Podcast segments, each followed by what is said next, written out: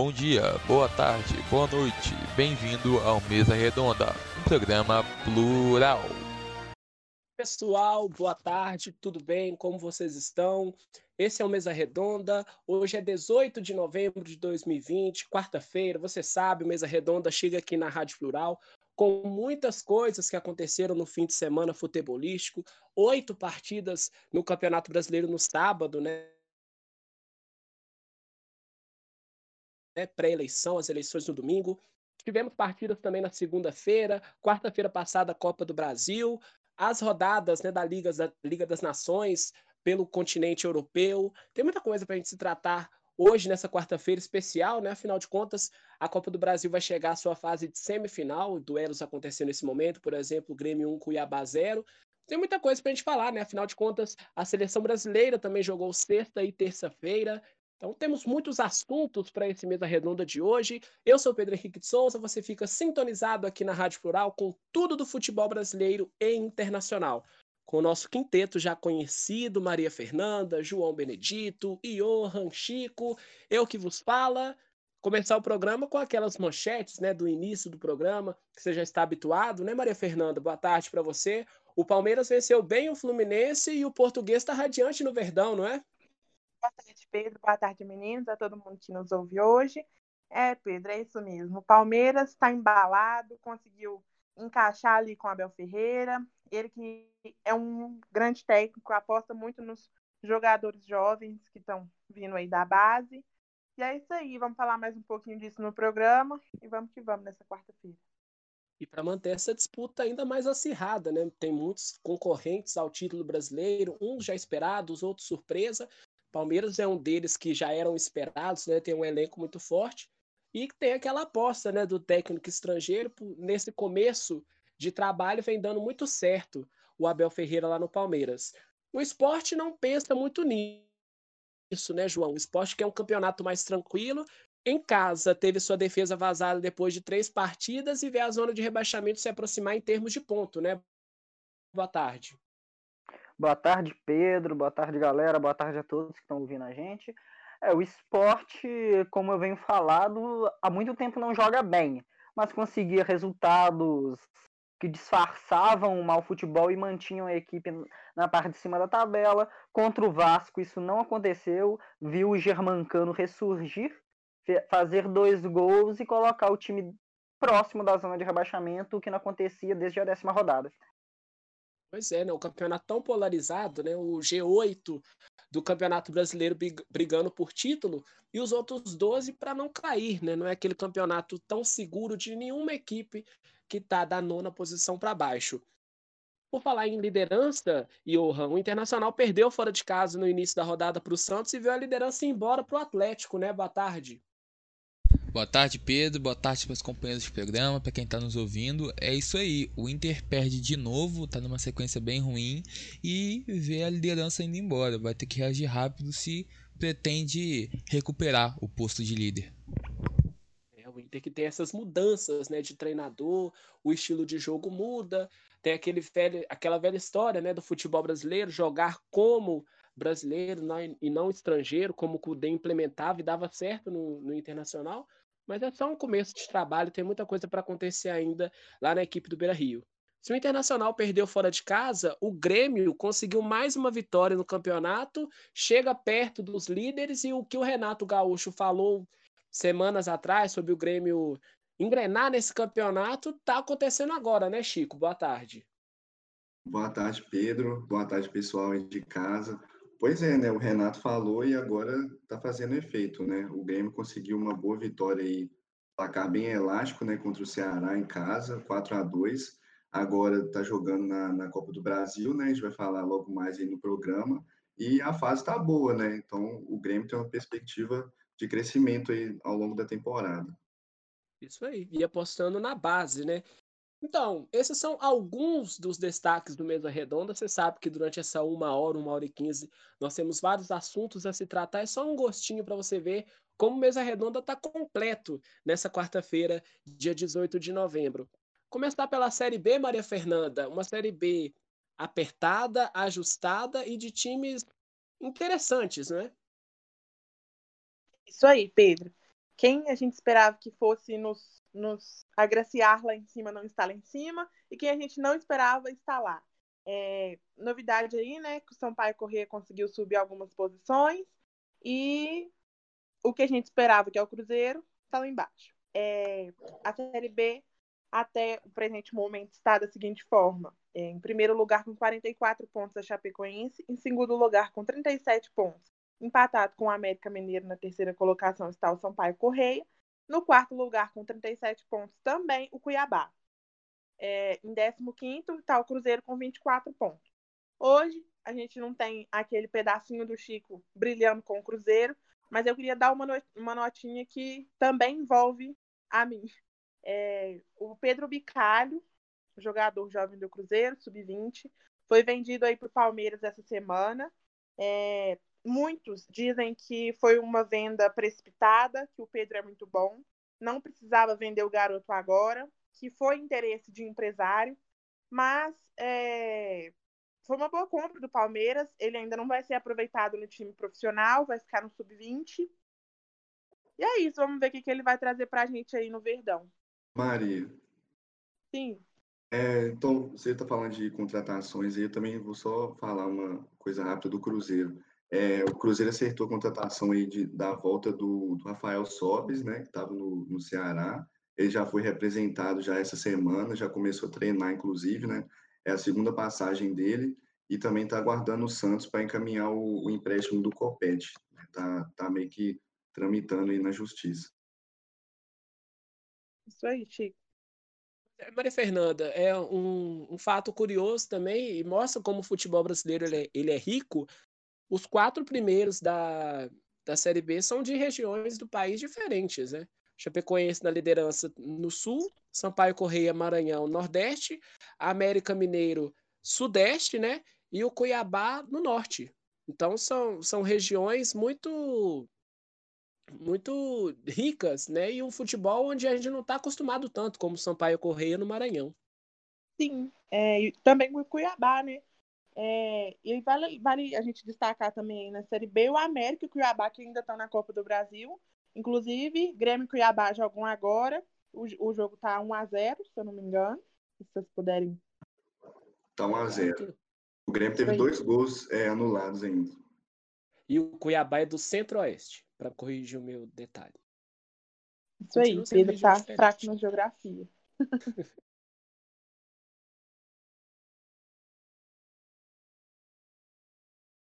Bem tratados os assuntos da Série B, é hora da Série A do Brasileirão.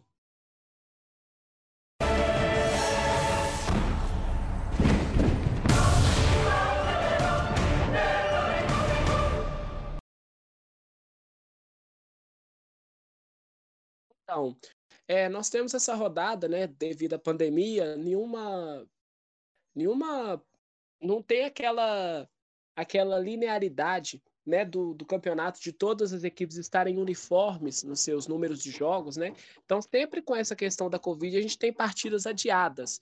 Hoje, por exemplo, nós temos Atlético Mineiro e Atlético Paranaense, né, com a equipe toda, a equipe técnica, né, a comissão técnica do Atlético, toda infectada pelo coronavírus e alguns jogadores também, né? Um jogo atrasado lá da sexta rodada. Amanhã, sete horas da noite, jogam Vasco e Fortaleza, né? Que são dez rodadas após, né? O jogo da décima sexta rodada. Então, né? Por, por esses percalços é, do Campeonato Brasileiro, a gente vai andando, né? Vai se adequando. A gente sempre falava que o Atlético tinha um jogo a menos, né? Agora a gente já não vai usar esse detalhe mais. Mas essas partidas são bem interessantes, né? Tanto em Minas Gerais quanto lá no Rio de Janeiro para Vasco e Fortaleza. Falamos quem vai jogar nesse final de semana. Já jogaram Goiás e Atlético Paranaense, um jogo onde as duas equipes estavam na corda bamba, estão ainda, né? O Goiás na lanterna, o Atlético Paranaense está na zona do rebaixamento, mesmo ganhando a partida contra o Goiás. Se enfrentaram lá em Goiânia e o Goiás pode até ser redundante, né, Chico? Ele continua vacilando né, na, nas suas oportunidades e vê cada, e cada vez mais o Goiás vê a zona do rebaixamento como uma casa. Afinal de contas, ele não consegue reagir no campeonato. Sim, Pedro. Pois é, o Goiás chegou a incríveis 11 jogos sem ganhar, né? Sendo 10 deles com o Anderson Moreira, que não venceu desde sua volta ao clube, né? E com isso acabou sendo demitido hoje à tarde, né? O que é um pouco estranho, porque o jogo foi no sábado, né? Então deu, deu teve uma demora aí para demissão. É, aí com isso, é, o, o Goiás perdeu em casa, repetindo péssima atuação, né? Como nos outros jogos. E era um confronto direto, né? Já que o Atlético também está ali na parte de baixo. Teve até uma bola na trave lá do, do Sandro, né, o volante, que jogou no Inter. Ele entrou e no, no finalzinho do jogo, né, foi uma bola no travessão, teria né, um empate do Goiás, né, uma amenizaria né, a derrota, mas ainda assim acabou saindo com o revés. Agora o Goiás vai enfrentar o Palmeiras né, em casa, no, no Serrinha, no sábado à noite, e vai ser mais um confronto difícil né, na, na parte de cima da tabela. O Palmeiras aí vislumbrando já até o título, então acho que é um jogo bem difícil para o Goiás. E pelo é. lado do Atlético Paranaense, Maria Fernanda, um, um, detalhe que é curioso, né? A segunda vitória consecutiva do Atlético Paranaense, mas mesmo assim ele continua na zona do rebaixamento. É, Pedro, as coisas para o Atlético não tão boas, né? Estava numa fase muito ruim, ficou ali na zona de rebaixamento muito tempo, pelo menos com essas duas vitórias, conseguiu ali subir duas posições. Hoje, hoje joga contra o Atlético Mineiro, que vem bastante desfalcado. E vamos ver o que, que ele vai apresentar na partida de hoje. Se ganhar, sai da zona de rebaixamento. E sobre o jogo com o Goiás, completando o que o Chico falou, é, no primeiro tempo o Goiás passou a maior parte da defesa e não deu trabalho para o Furacão. No início da partida, o Fernandão desperdiçou uma oportunidade, chutando para a linha de fundo. Do lado do Atlético Paranaense, o Carlos Eduardo e o Abder, o Abder Vinícius fizeram suas tradicionais jogadas de velocidade pelas laterais. E aos 20 minutos, com o cruzamento de Carlos Eduardo, o Renato Kaiser abriu o placar. No segundo tempo, o Atlético deu uma segurada e o time da casa conseguiu fazer mais jogadas, conseguindo se sobressair um pouco mais. É, a superioridade, né, que ficou marcada após o gol após, meu Deus, perdão, após é, o gol marcado pelo Fernandão, mas a arbitragem anulou devido a uma posição de impedimento. É, como eu estava falando, no Atlético, a gente pode destacar muito, não só o Carlos Eduardo e o Abner Vinícius que eu citei, mas também o Léo Cittadini, que vem fazendo partidas muito boas.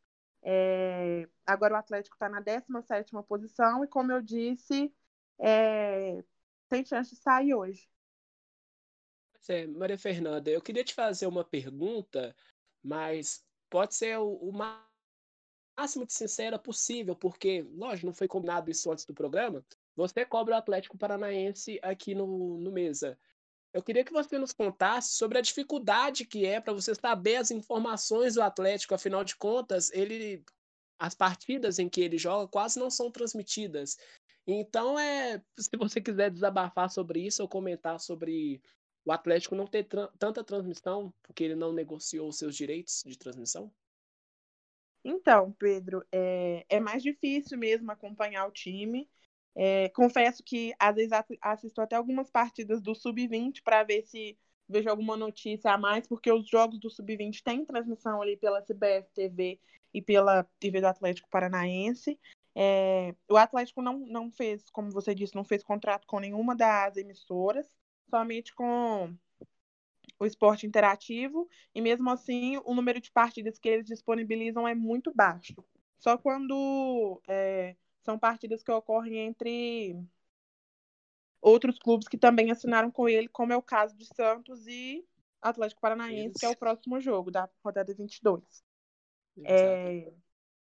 Então fica muito difícil, a gente acaba tendo que acompanhar pelo, pelo GE ou pelos os, UOL, tudo que os, o, o Atlético Paranaense disponibiliza nas redes sociais, mas mesmo assim fica meio difícil de manter um padrão de, de é muito difícil, por exemplo, você ver eu afirmando aqui no programa é que, igual eu falei hoje, tem uma jogada tradicional no, na equipe. Eu não consigo ter essa dimensão porque os jogos, como você disse, que eu assisto, são muito poucos.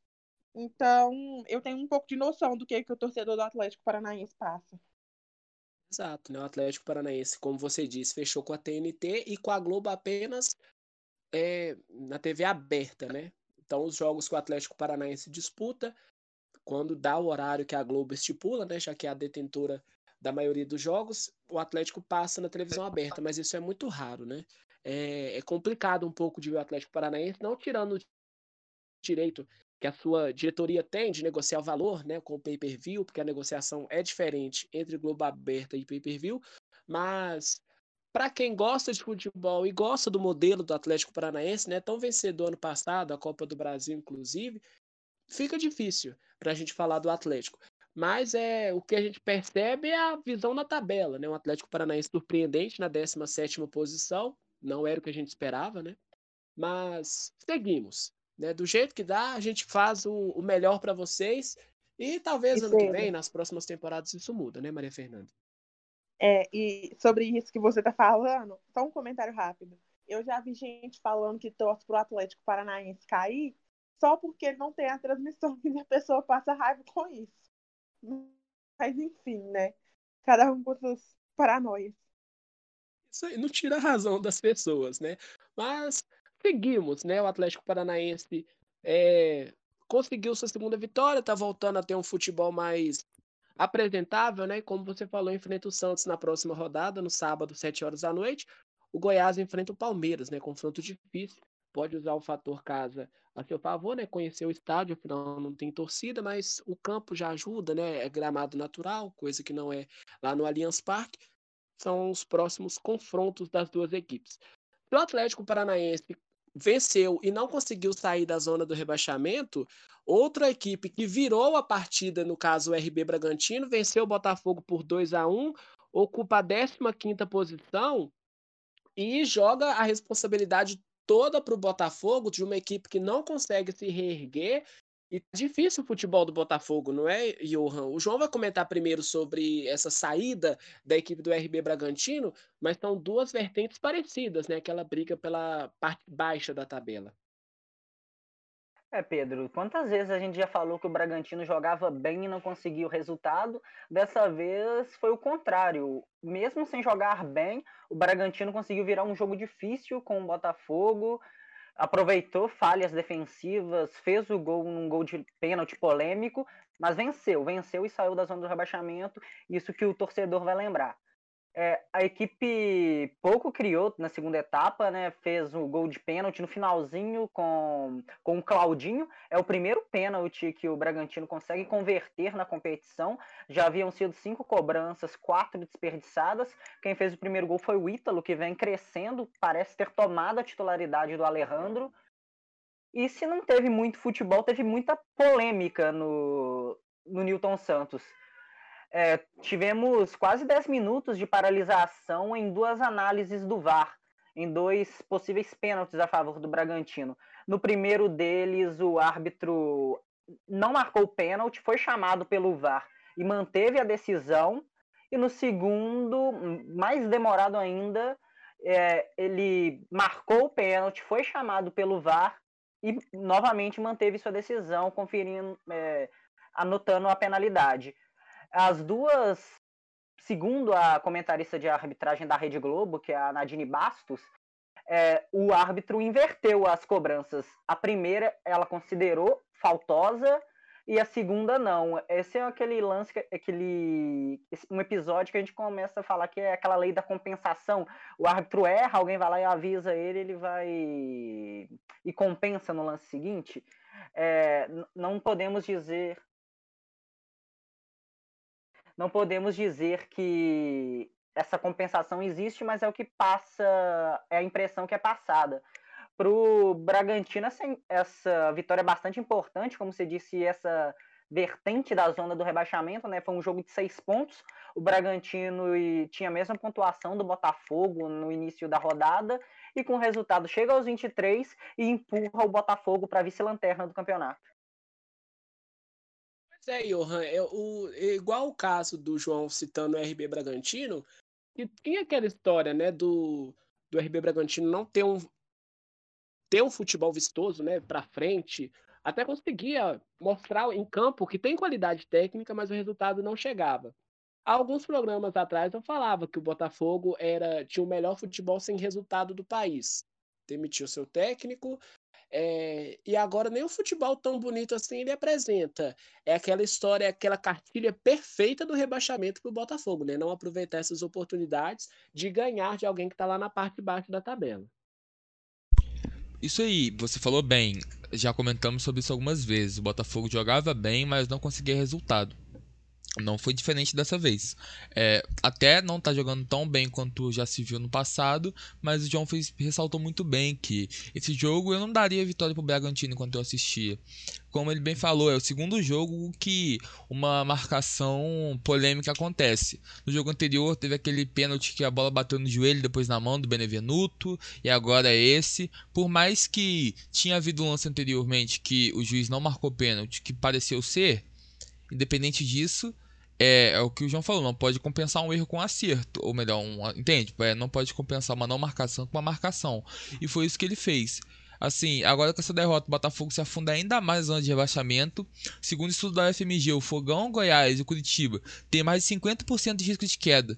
Especificamente, com essa derrota, o Clube Carioca foi para 58% de chances. E agora corre quanto tempo para mudar a situação. Ainda comandado pelo assistente e filho do técnico Ramon Dias, pois o pai se recupera de uma cirurgia, o clube tenta começar esse árduo processo de combater estatísticas já contra o Fortaleza no próximo domingo. É, o Botafogo chegou a ficar um pouco fora da zona de rebaixamento, na rodada anterior já estava, e agora se afunda ainda mais. A vitória do Atlético Paranaense, que a gente estava falando no jogo anterior, permitiu que ele subisse duas posições, agora o Botafogo é o vice-lanterna com o é, o próprio assistente técnico falou: tempo é uma coisa que o Botafogo não tem. A realidade é essa, precisa reagir logo. Ainda tem um jogo a menos é, e uma vitória. Tiraria ele da zona de rebaixamento, com exceção do Goiás. Todos os times estão a uma, uma, distância de um jogo dos times que estão fora da zona. Então ainda tá aquele bololô, a situação de quem vai quem fica. E dá tempo para o clube reagir. É, mas é, a frustração de estar tá tanto tempo perdendo, sem conseguir bons resultados, afeta não só o time, quanto como os próprios torcedores. Já são cinco jogos, nos últimos cinco jogos foram três derrotas e dois empates. O, o resultado não vem, o campeonato vai se encaminhando e é preciso acordar para tentar reagir e não estar tá jogando contra o Cruzeiro ano que vem. Meu pitaco sobre o Cruzeiro. Aquela pontinha assim de deboche saudável, super saudável, mas é isso, né? O Botafogo, ele é um time grande do Rio de Janeiro, do país inteiro. O Botafogo teve épocas boas de campeonato carioca, né? Quando o campeonato carioca dava aquele público enorme no Maracanã, aqueles clássicos bem disputados. E o Botafogo agora se acostuma a viver nessa parte de baixo da tabela, assim como o Fluminense no ano passado, nos anos anteriores do Campeonato Brasileiro. Então, e o, o ruim do Botafogo, ele tem apenas três vitórias. O Botafogo empatou 11 partidas nesse campeonato. Então é um fator predominante nos critérios de desempate, né? Porque pelo que o Botafogo vem demonstrando, Botafogo, Curitiba, Atlético Paranaense, Vasco, Bragantino, parece que vai se livrar na última rodada, né? Vai ser aquela rodada onde cada bolinha que pinta no seu canal que você estiver assistindo a última rodada, né? Afinal de contas, os jogos são ao mesmo tempo é importante, porque são muitas equipes próximas em termos de pontuação e futebol. Então o Botafogo ele tem o Fortaleza, como você disse, Johan, domingo 6 e 15 em casa, uma oportunidade, no né? Fortaleza é melhor time do que o Botafogo, tanto no campeonato quanto em questão de elenco, mas mais e igual falei contra Goiás e Palmeiras, pode usar o Newton Santos como seu fator preferencial de vitória, conheceu o seu gramado e tudo mais. Já o RB Bragantino, ele enfrenta a equipe do Bahia, ele vai abrir a 22ª rodada depois de amanhã, sexta-feira, lá em Bragança Paulista, 8 horas da noite. Né? Mais Pedro. um resultado, um jogo importante para o Bragantino, é, pode aproximar até do Bahia, né? O Bahia tem 28 pontos, o RB Bragantino pode ir a 26 e talvez sonhar com uma Copa Sul-Americana. Aproveitar que a gente está nessa linha Pedro, rapidinho. Baixo Pode falar, Johan. É, uma questão que eu acho que o Botafogo tem que aproveitar é o fato do Fortaleza jogar de novo amanhã, 7 horas contra o Vasco, como a gente já falou, enquanto o Botafogo tem essa semana de descanso. Tá assim, então pode estudar o adversário, pode se preparar, pode aproveitar talvez um pouco do cansaço, talvez o Fortaleza tenha que vir com um time misto. Por mais que o Vasco e o Botafogo sejam dois times da, um pouco mais embaixo da tabela, o Fortaleza em 12, o Vasco em 16 e o Botafogo em 19 pode aproveitar desse momento para conseguir uma vitória, até porque o Fortaleza ainda está se reestruturando depois dessa troca de técnico. Então, como você falou, eu acho que é uma boa oportunidade, por mais que o Fortaleza seja um time mais forte. Os fatores estão a seu favor. Tá jogando em casa, tá mais tempo descansado, tem a troca de técnico. Eu acho que a vitória é possível e talvez esse jogo marque a estreia do técnico Ramon Dias. Como eu falei, está se recuperando de cirurgia, ainda não estreou e a expectativa é que ele já consiga estrear nesse jogo. Sobre essa parte de baixo da tabela, né? Falar de Curitiba e Bahia, Chico. Inclusive o Goiás demitiu o Anderson Moreira, né? Depois de 10 partidas apenas. Mas outra equipe que você cobre e que está na parte de baixo da tabela é o Curitiba, que até chegou a ficar à frente do placar lá no Couto Pereira, mas tomou a virada. Pois é, Pedro, os dois perderam, né? Aí, pelo lado do Curitiba, o que, que acontece? Teve essa esperança, né, por ter saído na frente, como em outros jogos também, e acabou tomando a virada, né? O gol foi do Giovanni Augusto, com apenas três minutos, né? O Giovanni Augusto, eu indiquei no, no Cartola, que é um cara que está fazendo um campeonato assim, sensacional mesmo. É um dos melhores jogadores né, nas últimas rodadas né, do, do campeonato todo, não só do, do Coritiba, né? Do Coxa, ele é o melhor, sem dúvidas. Aí no primeiro tempo ele ainda marcou um outro gol, né, o Giovanni Augusto, mas deram um, um toque de mão do Neilton durante a jogada. Aí foi revisado no, no VAR e anularam, né? Seria o segundo gol dele e daria uma tranquilidade para o Coritiba, né? Aí depois disso o Bahia acordou um pouco mais, cresceu na partida, né? E viu o Coxa se retraindo cada vez mais e acabou se aproveitando disso. Aí o Elber, que também já jogou no Coritiba, né? Foi uma lei do ex aí, empatou no final do primeiro tempo e depois veio a virada aí com o Zeca, né? Que deu um, balde de água fria no coxa. Agora o time paranaense continua no Z4, tem um jogo é, a menos que alguns, dois jogos a menos do que outros, mas né, tá brigando agora para sair, né? Porque tá bem difícil. É, tá dependendo muito de jogadores né, individuais, assim como a atuação do Giovanni Augusto, Neilton, mas coletivamente está devendo um pouco. Mas a tendência é que o Curitiba é, melhore, acredito eu. É um páreo duro contra o Flamengo no fim de semana, né? E o Bahia, Maria Fernanda, o, ele. O Pode falar, Chico. O Curitiba vai pegar o Flamengo? Exato. É, aí. Sábado, é sete horas. É, é complicado. Pois é, mas vai que surpreende equipe carioca, né? O Campeonato Brasileiro é tão. É, o Curitiba tá fazendo é, gols de casa, né? Contra o Inter fez dois gols, o Flamengo tá tomando muitos gols, quem sabe, né? É, é guardar esse fim de semana que, como muitos outros, vem sendo emocionantes para as equipes, né? tanto na parte alta quanto na parte baixa da, da, tabela. E o Bahia, Maria Fernanda, ele consegue seis pontos em seis disputáveis. Né? O Mano Menezes consegue colocar o seu ímpeto e a sua maneira de jogar na equipe do Bahia e os resultados começam a chegar, tanto no brasileiro quanto nas competições internacionais.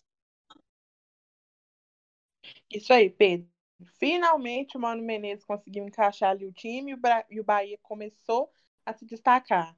É, nesse jogo contra o Curitiba, o Bahia é, foi sem o Elias, que foi substituído pelo Ronaldo, e foi destaque na, na partida em relação ao número de bolas roubadas. E tivemos também a, a volta do Zeca, né? Que estava ficando de fora aí, aquele Zeca aí, Santos, também era de seleção, que marcou o segundo gol, homenageou a mãe dele, e o Bahia, é, que até então só havia ganhado uma partida fora de casa contra o Botafogo lá em setembro, pelo primeiro turno, venceu a segunda e se mantém ali na nona colocação, três, três pontos abaixo do time que está acima e três pontos acima do time que está abaixo. Só o membro da Nazaré tentando entender a explicação.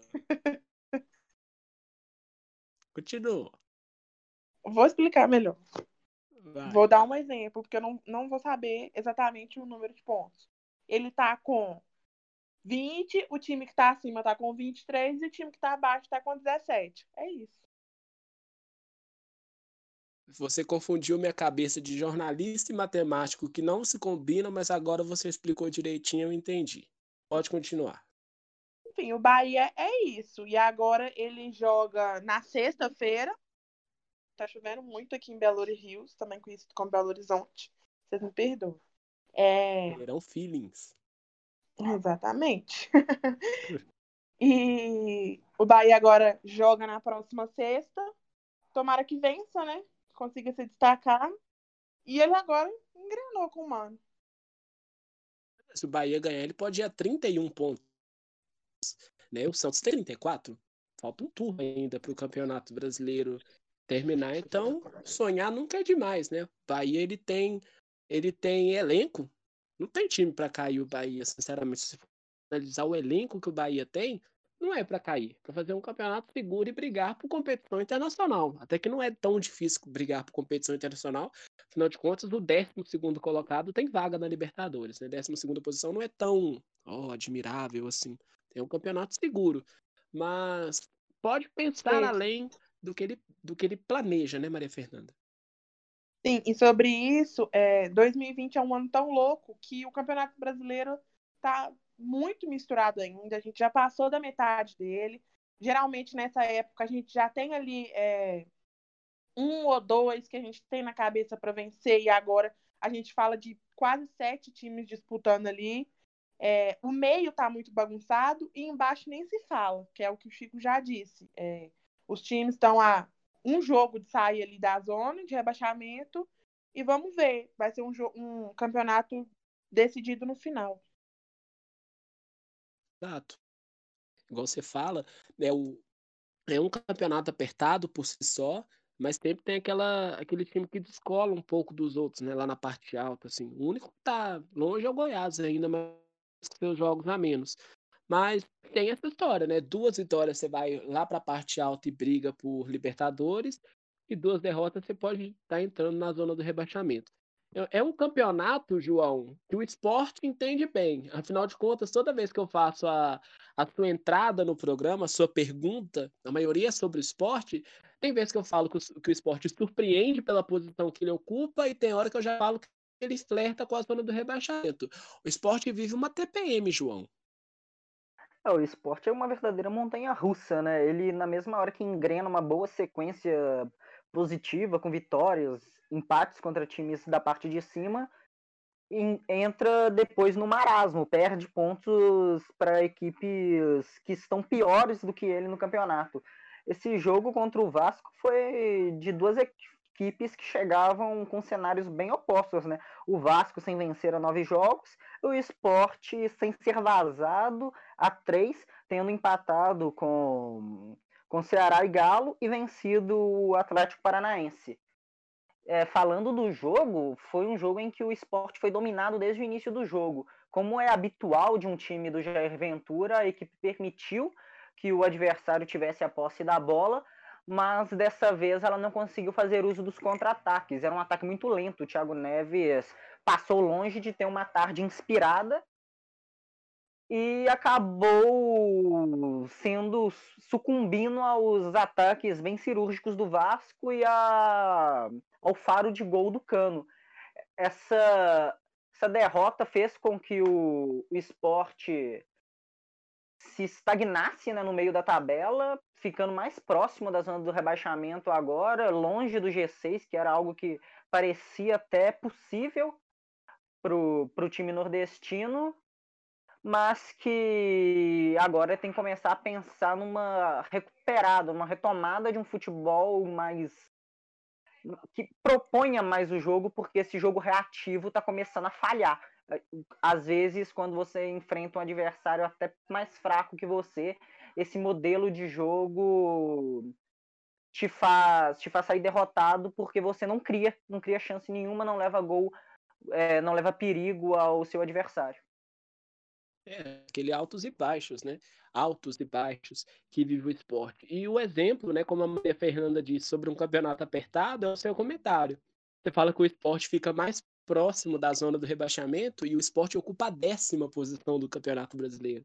Então, o Campeonato Brasileiro chega a ser insano de como você pode estar numa situação, entre aspas, confortável em termos de posição, né, décimo lugar, não corre muito risco se você for olhar só a posição que você ocupa. Mas na pontuação o esporte está próximo, né? 22 pontos. Tem o Atlético Paranaense, que é o primeiro integrante da zona do rebaixamento, e o esporte está na décima, com 25.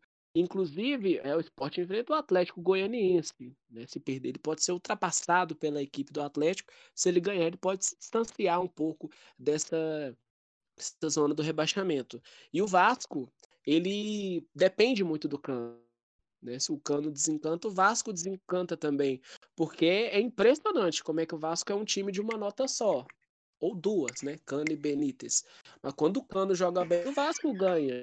Quando o Cano fica sumido na partida, o Vasco não consegue criar tanto, toma gols bobos e ainda assim é fica na parte baixa da tabela. Né? Depois de nove partidas sem vitória e amargar, amargar a zona do rebaixamento, o Vasco foi a Recife buscar uma vitória muito importante para sair dessa zona do rebaixamento, como eu disse, e ele conseguiu dominou a primeira etapa, teve mais posse de bola, teve mais controle de jogo e com 24 minutos saiu o gol do Cano, né? O Léo fez o passe para ele. O Sport até tentou imprimir velocidade no segundo tempo da partida, mas logo no início o Cano fez o segundo gol e jogou até aquele balde de água fria, como você disse, João, né, para a torcida do Leão. O resultado, o Vasco fica um pouco aliviado, né? Sai da zona de rebaixamento, ocupa a 16 posição com 22 pontos, que é a mesma pontuação do Atlético Paranaense, e o esporte fica aí nessa décima posição, que, como eu disse, é confortável em termos de posição, mas em pontuação ele está mais próximo da zona do rebaixamento do que brigar por uma vaga na Libertadores, mas ele está numa posição que dá vaga à Sul-Americana. Quem nem pensa em Sul-Americana, não cogita Sul-Americana nesse campeonato brasileiro, é o Flamengo que só o título interessa o Flamengo, né? Afinal de contas, ele tem o melhor elenco, tem o melhor investimento, né? Ao lado do Palmeiras, o investimento do Flamengo é muito grande, mas com o Domi vacilava, com o Rogério Senna ainda não engrenou, lógico que não fez nenhuma semana, tá fazendo uma semana hoje de trabalho do Rogério Senna, né? Até desumano falar sobre isso, de trabalho do Rogério, mas Johan, essa partida entre Flamengo e Atlético Goianiense mostrou que o elenco do Flamengo não é suficiente. Ele precisa de um técnico pulsante e firme nas suas atitudes. Pois é, Pedro, aquela questão. O Atlético consegue ser uma pedra no sapato do Flamengo. De novo. Esse duelo de rubro-negros terminou em um empate que dos cariocas teve um gosto de derrota amargo. O clube abriu o placar com gol de Bruno Henrique após um excelente passe de Thiago Maia. Porém, o Dragão conseguiu empatar em uma jogada que começou justamente com o erro de passe do mesmo Thiago Maia, que ainda saiu machucado e não deve mais jogar nessa temporada. E o gol do Atlético foi feito por Zé Roberto numa jogada que mostrou como a defesa do Flamengo está desorganizada e precisa tomar forma o mais rápido possível. E eu não posso deixar de falar da chance perdida pelo atacante Lincoln. Que, assim, perdeu um gol sem goleiro e no maior estilo David contra o Vasco no Campeonato Carioca.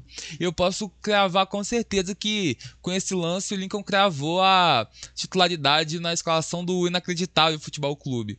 Assim, o empate foi providencial para o time goiano não só por ser contra um time mais forte, como também para manter vivo na disputa pela Sul-Americana, que você via falando. Se o Flamengo não tem esse objetivo, o Atlético Goianiense viria como um ano vitorioso, sai classificação.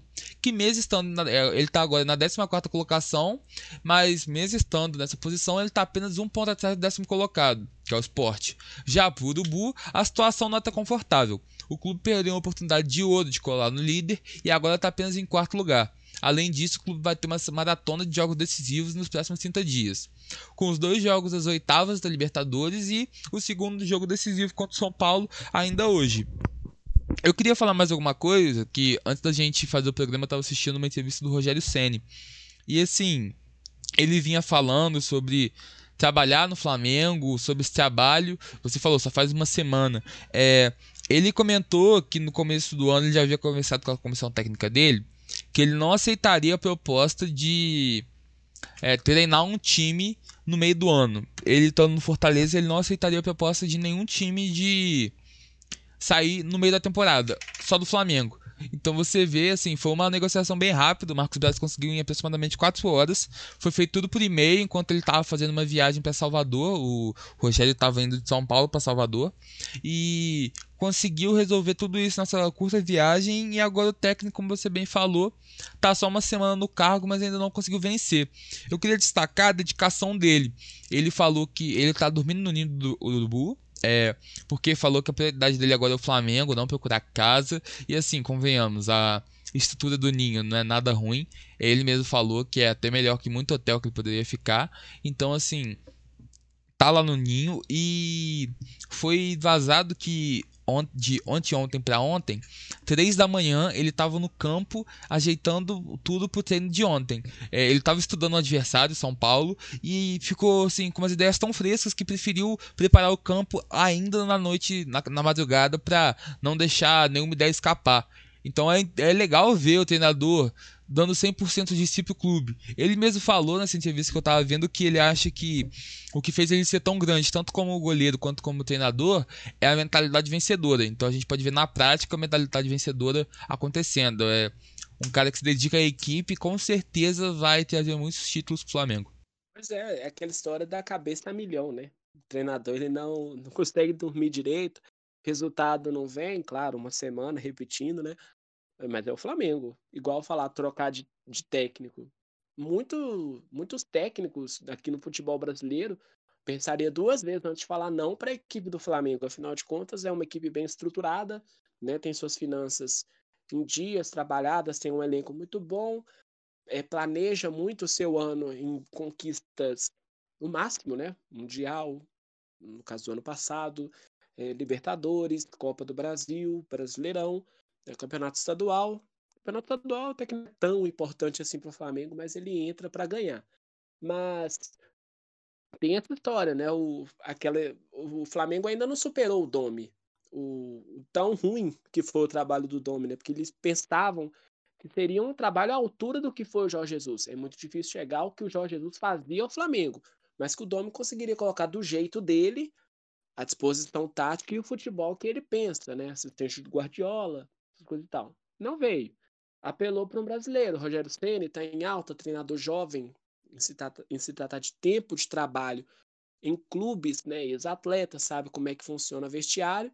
Até agora não veio. É esperar os próximos capítulos da equipe do Flamengo e o Atlético Goianiense descendo um pouco a tabela, 14 lugar, 24 pontos, briga pela Sul-Americana, mas também tem que olhar pela zona do rebaixamento também, afinal de contas, em um instante, num piscar de olhos, a equipe pode brigar para não cair no campeonato. Muito bem, e falar do, do que já se tratou aqui no Mesa Redonda, né? Você que está chegando agora para ouvir o nosso programa, seja muito bem-vindo.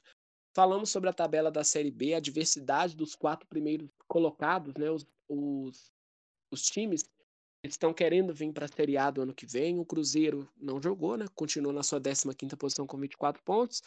Fal falamos das cinco partidas do Campeonato Brasileiro que aconteceu no fim de semana, falaremos de mais cinco. Temos duas partidas adiadas que acontecerão hoje e amanhã: Atlético Mineiro, Atlético Paranaense, Vasco e Fortaleza.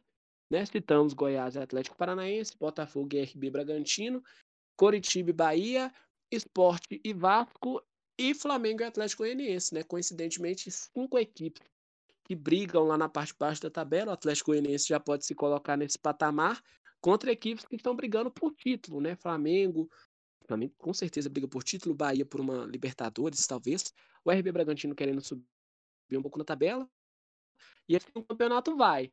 Falar agora Palmeiras e Fluminense, conto de duas equipes parte alta da tabela, brigam por títulos, né? O Fluminense até inimaginável, mas é a segunda derrota do Fluminense. Fica difícil brigar lá na parte alta. Sim, Pedro. Pois é, no aquecimento ainda, o, o Flu perdeu o Fred, né? E ele teve um, uma torção ali no, no tornozelo e, e, deu lugar para o Felipe Cardoso. Né? No geral, foi um jogo bem truncado. É, o Flu finalizou mais, é, teve um gol anulado ainda. É, o Lucas Claro, zagueiro, fez o gol, foi consultado no VAR, foi marcado impedimento. No segundo tempo, teve o pênalti né, do, do Elton Silva, o toque de mão dele, o atacante né, do Flu, que saiu é, o gol do Rafael Veiga. E depois ainda o próprio Veiga ampliou, né? E, inclusive, é um dos melhores jogadores do campeonato também, né? Toda uma fase excelente aí o Veiga, né? Fazendo gol em Copa do Brasil, é, no Brasileiro.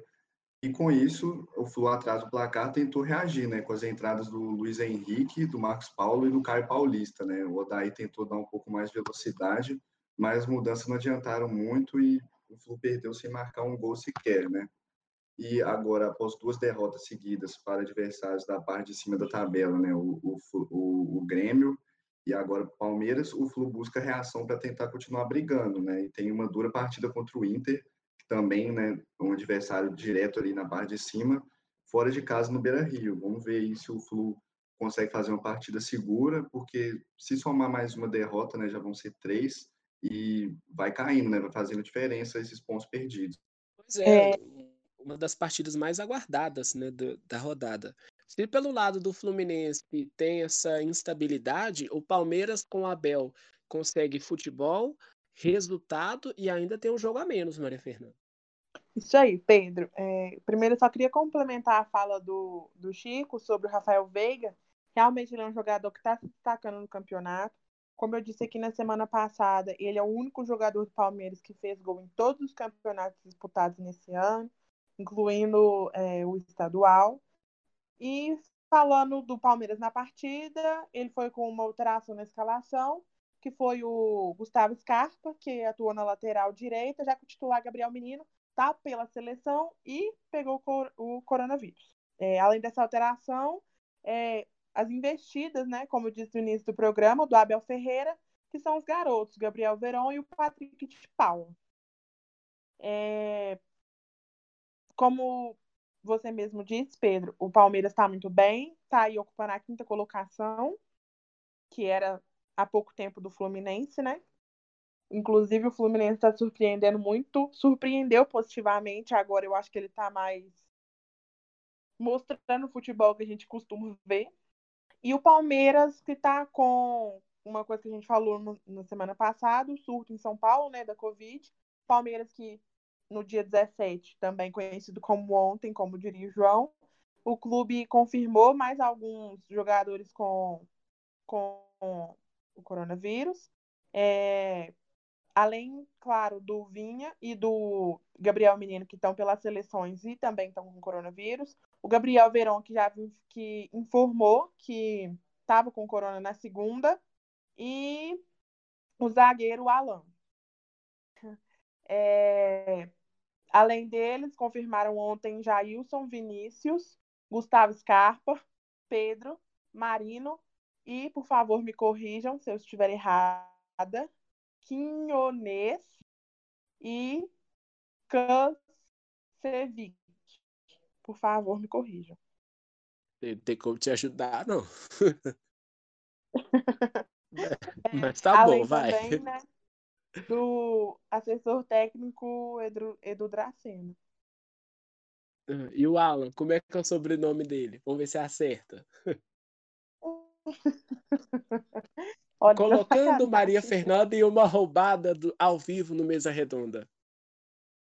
Na próxima 70, Maria Fernanda, Sempre, Impereur. é o Alan Impereur natural de Patinga, inclusive. Já morei lá em Patinga, belíssima cidade, inclusive. Algo a se tratar mais de Palmeiras e Fluminense, Maria? Não, pelo Palmeiras é isso. Quando tá tudo certo, não há nada a se tratar mais, né? Quando era derrota, você batia muito no Vanderlei Luxemburgo. Mas como o Palmeiras está numa fase boa, você está numa fase mais bem.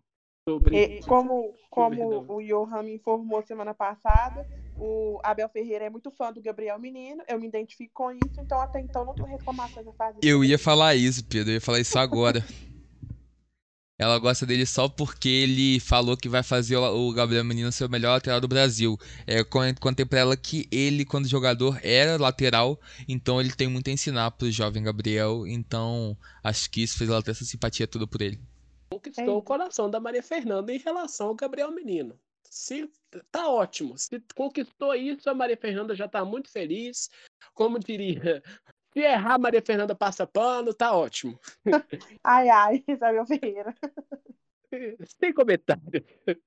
Vamos falar então de outro paulista, né? Afinal de contas, Paulista e Vitória foi bem durante o campeonato, né? RB Bragantino ganhou, Palmeiras ganhou. Daqui a pouco eu te cito, tá, João? Sobre o Corinthians. Corinthians é exceção. O São Paulo venceu o Fortaleza por 3 a 2 uma partida muito boa. Afinal de contas, Fortaleza e São Paulo é sinônimo de partida boa, tem muita emoção. Pela quarta vez no ano, Fortaleza e São Paulo mediram forças né, no Castelão, nos embalos de sábado à noite. E logo no início, o Fortaleza já tinha abrido o placar, né? Depois do São Paulo dar uma pressionada na equipe da casa, o David, ex-jogador do Cruzeiro, foi autor do primeiro gol. Demorou três minutos para ser confirmado pela revisão do VAR. São Paulo explorava muito o chute de fora da área, né? Já que o Fortaleza ele fechava muitos espaços. Tem essa história ainda do Rogério Ceni, né? De fechar espaço. Fortaleza está se desgarrando desse estilo do Ceni. Já no finalzinho do primeiro tempo, o Gabriel Sara fez o gol de falta e empatou o placar no, no Castelão. No segundo tempo ele foi mais agitado, né? O São Paulo teve chance de virar o placar duas vezes, não aproveitou. O David até colocou Fortaleza na frente, mas o VAR mais uma vez interferiu no lance, marcando falta de Bergson lá no início da jogada, o tão atuante VAR. O Luciano, que tinha acabado de entrar, virou a partida com passe de Vitor Bueno. O VAR mais uma vez conferiu o lance, né? Como todos os gols são conferidos, né? Às vezes no silêncio, às vezes o árbitro, o árbitro de vídeo chama o árbitro de campo para ver, mas conferiu o lance, o gol foi validado. Fortaleza é um time bem guerreiro, né? Quem acompanha as partidas do Fortaleza vê que é uma equipe que não desiste fácil de buscar o jogo, não abaixa a cabeça é, dependendo das condições da partida. E o Wellington Paulista, que também é um dos protagonistas da equipe, empatou a, part... empatou a partida aos 28 minutos do segundo tempo, aproveitando o rebote do Thiago Volpe, né? E oito minutos depois, o São Paulo ficou novamente à frente do placar com o onipresente Luciano, né? O Luciano, para quem escala ele no Cartola, fica muito feliz, afinal de contas, ele, ele vem fazendo muitos gols pela equipe paulista. Fortaleza até tentou empatar o jogo, né? Mas o time do Fernando Diniz conseguiu se manter à frente do placar. Com o resultado, São Paulo ocupa a terceira posição com 36 pontos e com três jogos a menos. Isso é um detalhe muito importante. E o Fortaleza ocupa a 12 posição com 24 pontos. E é um detalhe do São Paulo que ninguém imaginava que o São Paulo, tão instável politicamente em campo, sem conquistar títulos há oito anos, né, o último foi a Sul-Americana de 2012, estaria na 22ª rodada do Campeonato Brasileiro, na terceira posição a dois pontos do líder e com três jogos a menos. Então o São Paulo, ele saiu das Copas, né? Pode até ter sido um lado bom para ele focar no Campeonato Brasileiro, mas saiu das Copas da Libertadores e da Sul-Americana. Está na Copa do Brasil em frente ao Flamengo hoje.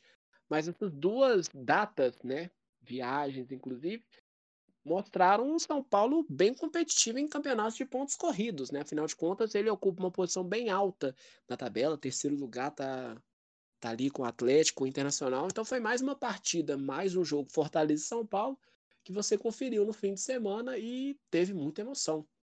Quem também teve muita emoção foi Grêmio e Ceará, né, Chico? Porque eu tava, tava assistindo Atlético e Corinthians, né? a partida foi no mesmo horário e toda hora pintava bolinha. E na onde? Em Porto Alegre. Gol do Grêmio, gol do Ceará, gol do Grêmio, gol do Ceará. Você teve muita coisa a contar sobre essa partida lá na Arena do Grêmio. Isso aí, Pedro. É, foi uma partida bem movimentada, né? Como eu disse no início do programa, principalmente no primeiro tempo, né? Foram quatro gols ali no primeiro tempo. É, foi um domínio ali total do Grêmio na, na, primeira etapa, na verdade, com o time praticamente completo, né? Com exceção da dupla de zaga do, do Jeromel e do Kahneman, o Grêmio já começou a pressionar desde o início, né? E, e surtiu efeito é, essa pressão. O primeiro gol, apesar de todo o domínio, saiu foi de bola parada, é, aos 19, o Jean-Pierre cobrou uma falta da entrada da área e mandou no canto direito do Fernando Praz para abrir o placar, né? O Jean-Pierre, que recebeu a camisa 10, inclusive, que estava sendo do Robinho.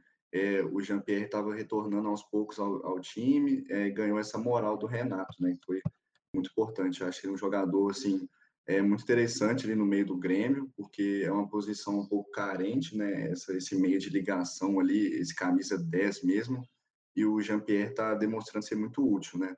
E ainda no primeiro tempo teve os gols do PP e do Diego Souza, né? O Diego Souza, inclusive, marcou os dois gols agora, por enquanto, contra o Cuiabá, né? Na Copa do Brasil.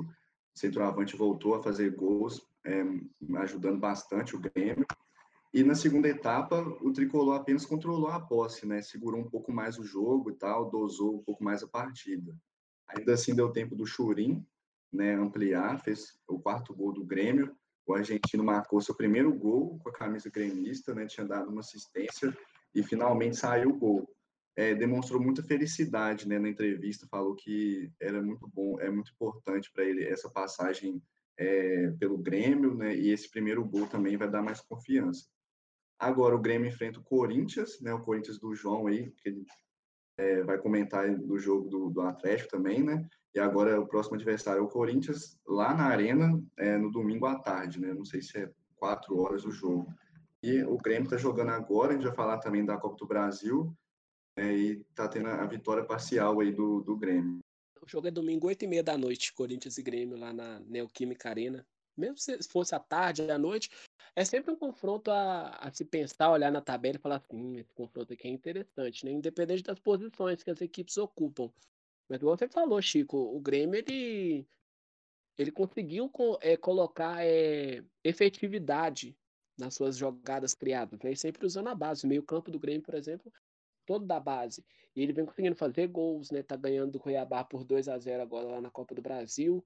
E tá avançando. O trabalho do Renato às vezes balança um pouco, mas ele segue. Ele segue firme com o jeitão Renato de si. E sobre o Ceará, João, terceira partida sem vitória. Já continua olhando na parte de baixo da tabela, né? É, o Ceará vem caindo de produção e nessa partida ficou bastante evidente aquilo que a gente fala do Ceará produzir muito ofensivamente, mas deixar muitos espaços na defesa. E nesse jogo foi, foi a tona da partida, né? O, o Ceará chegou algumas vezes, mas sentiu muito a falta do seu principal jogador, que é o Vina, que ainda está com a Covid-19, é, quando foi o jogo ainda estava com a Covid-19, deve voltar hoje para o jogo contra o Palmeiras.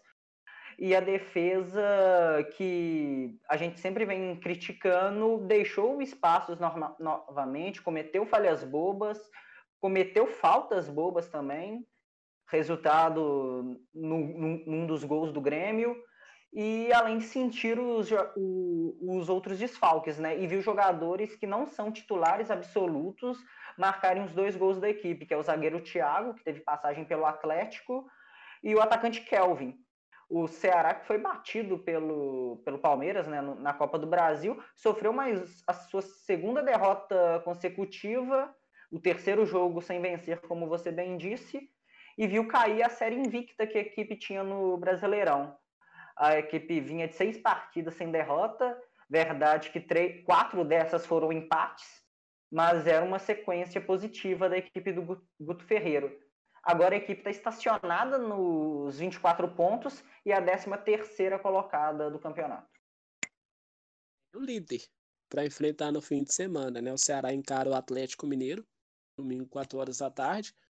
Páreo duro para a equipe do Ceará, que como você disse, está estacionado, né? Mas pela, pela pontuação que ele tem, ele pode brigar pela Sul-Americana, dependendo de alguns resultados.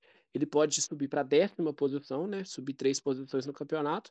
Depender de outros resultados ele pode até entrar na zona do rebaixamento, mas são duas vertentes diferentes, né? O Grêmio brigando agora por, por enquanto, né? Pré-Libertadores, por título, né? Uma vaga na fase de grupos, e o Ceará nessa, nesse pêndulo, né? Ora é. olhando para a parte de, de cima, ora, ora olhando para a parte de baixo, João. E duas inversões de papéis, né? Porque o Grêmio começou o campeonato bem mal, né? Brigando na parte de baixo. O Renato Gaúcho sofreu até algumas críticas, chegou a balançar no cargo. E o Ceará que tinha começado muito bem, mas agora tudo parece voltar à normalidade, né? O Ceará começa a cair de produção e o Grêmio subiu de uma forma até assustadora e agora entra firme na briga pelo título. Exato. Outro que, que surpreendeu pelo, pelos desfalques na partida, né? E vem crescendo né, nesse viés de alta no campeonato, é o Santos, Maria Fernanda, que, como abriu a rodada de número 21, estava enfrentando naquele momento o líder.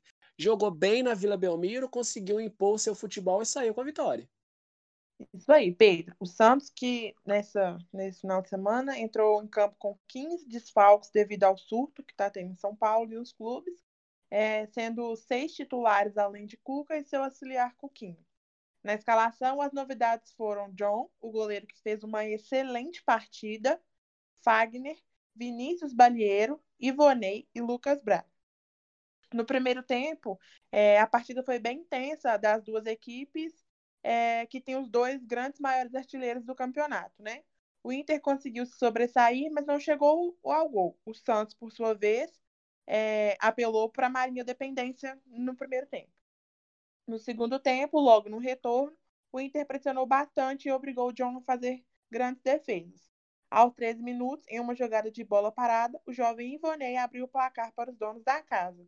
Dez minutos depois, o garoto Caio Jorge ampliou o placar após uma jogada insistente de Marinho. É, o Santos que vinha aí tomando nove, é, a nove jogos tomando gols, é, não vencia sem tomar gols, conseguiu vencer logo contra o Inter e agora pega o Santos agora pega o Furacão na Arena da Baixada, que foi como eu disse anteriormente. E um comentário sobre o Inter. Essa semana eu estava vindo jogo aberto e um daqueles comentaristas falaram o seguinte: é, o Abel Braga está dando um curso no YouTube de como acabar com o time em uma semana, porque empatou com o Curitiba né, na semana passada, perdeu para o América no meio da semana, perdeu para o Santos no, no final de semana de novo, e agora, hoje, enfrenta o América e está dependendo do jogo da vida, né? Tanto que fretou aí o voo para o Thiago Galhardo voltar e jogar hoje. É Inferno Astral, Maria Fernanda? Olha, Inferno Astral, eu não sei se é, mas não foi uma é É uma possibilidade.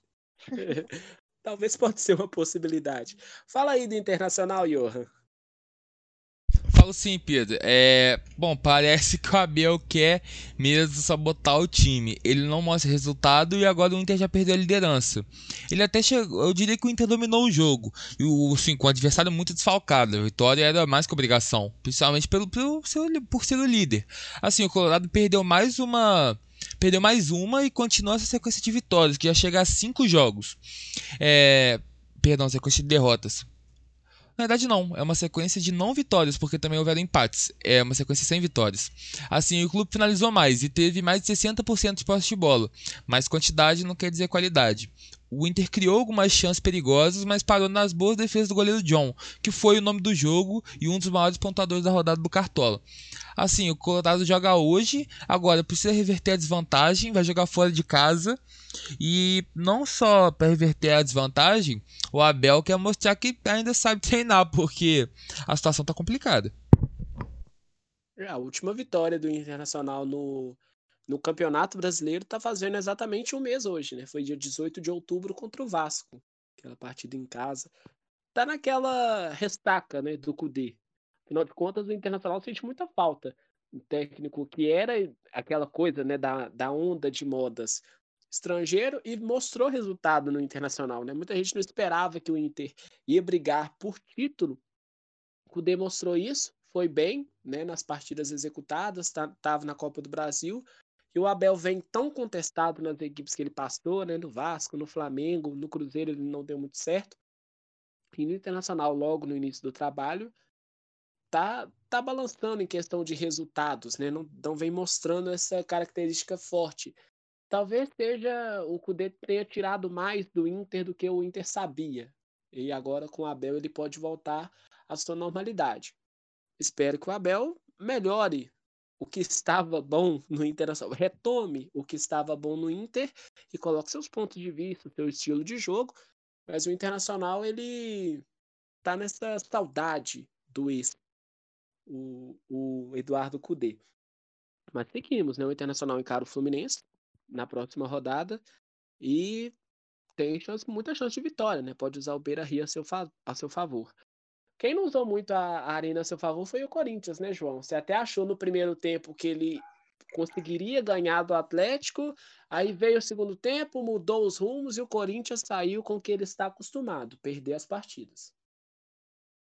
É, foram dois Corinthians diferentes, né? Um no primeiro tempo e um no segundo. O jogo começou marcado já por uma polêmica que no primeiro bom ataque do Galo, o Eduardo Vargas foi puxado pelo Ju na área, o árbitro e o VAR entenderam que não houve uma penalidade, o que rendeu muitas reclamações, reclamações mais do que justas dos, dos atleticanos. Não sei para vocês, mas para mim aquilo ali, mesmo sendo corintiano, é, falando que eu entendo de futebol, aquilo ali para mim é muito pênalti. E, e, rendeu mais reclamações ainda, porque no lance seguinte o Matheus Davó abriu o placar para o Corinthians que fez um primeiro tempo muito bom, impondo velocidade e marcando forte, dificultando bastante a criação do Atlético.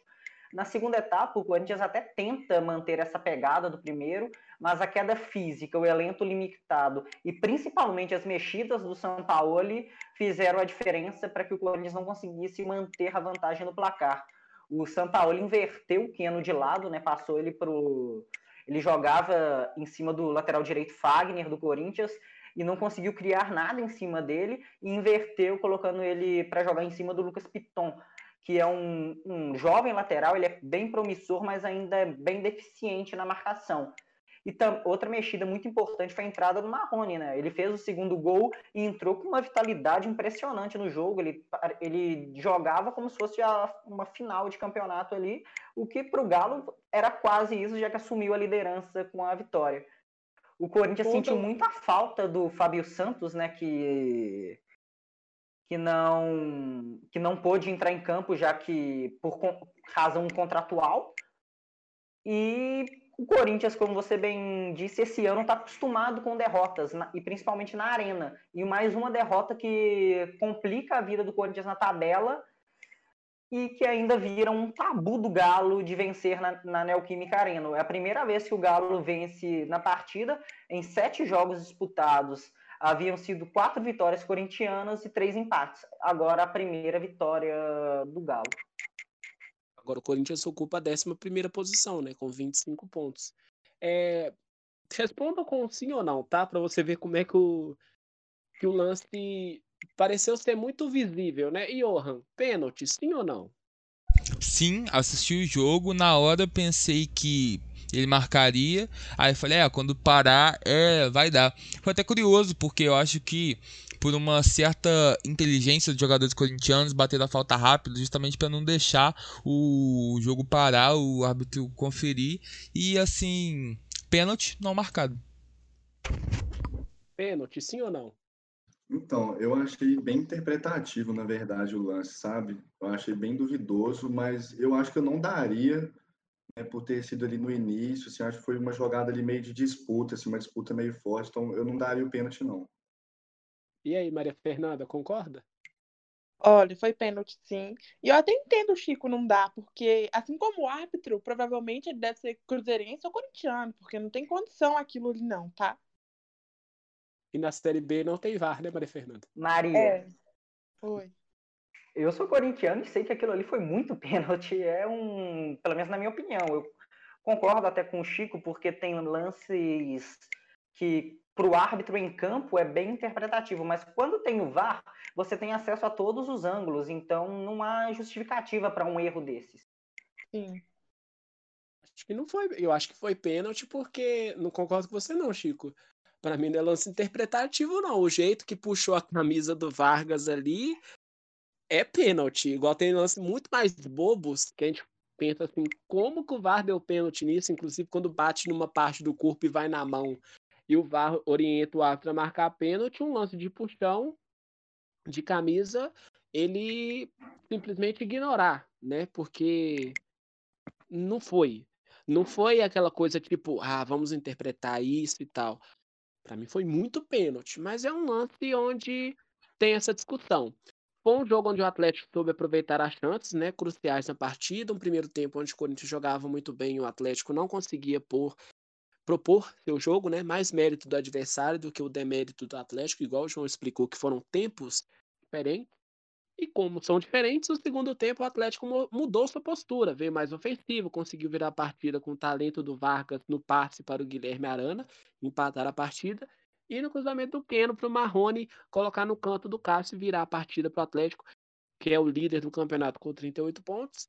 Tem um jogo a menos que vai ser disputado, como já dissemos várias vezes aqui hoje, contra o Atlético Paranaense. E o Atlético fica feliz, né, Maria Fernanda? Agora, agora sim você pode falar, segue o líder, né? Sim, é, hoje eu tô aqui falando do Atlético com um sorriso no rosto, mas em partes, porque, como eu já falei muito de Covid aqui hoje, eu vou voltar a repetir sobre esse assunto. É, o Atlético agora tá com surto. Ontem foi. Ontem não, perdão. Segunda, o, entre os jogadores, o Sampaoli e o Gabriel, o zagueiro, foram diagnosticados com a Covid. E hoje saiu, saiu que mais cinco jogadores foram diagnosticados. O Vitor, né? Goleiro, que não está atuando, mas é relacionado sempre. O lateral Guga, que não tem substituto na posição. O Vargas, novidade aí no time. O Alan e o capitão zagueiro Heavy. Vamos ver como é que o Atlético vai fazer aí hoje, porque são desfalques de peso no time. Dentro quanto fora de campo, né? Afinal de contas, o São Paulo também está infectado. É mais uma partida onde a gente tem que ficar atento a como vai é, o Atlético, né? Como o Atlético vai jogar sem as suas posições cravadas, né? O Guga sempre é titular, o, o Vargas estreou bem, né? Poderia ser titular nessa partida. Tem os comandos do Sampaoli, mas a gente vai ter que prestar atenção mais à frente, né? Afinal de contas, Atlético Mineiro e Atlético Paranaense também não tem transmissão. Tratados os assuntos, os 10 jogos do, do Campeonato Brasileiro, partimos agora para a Copa do Brasil.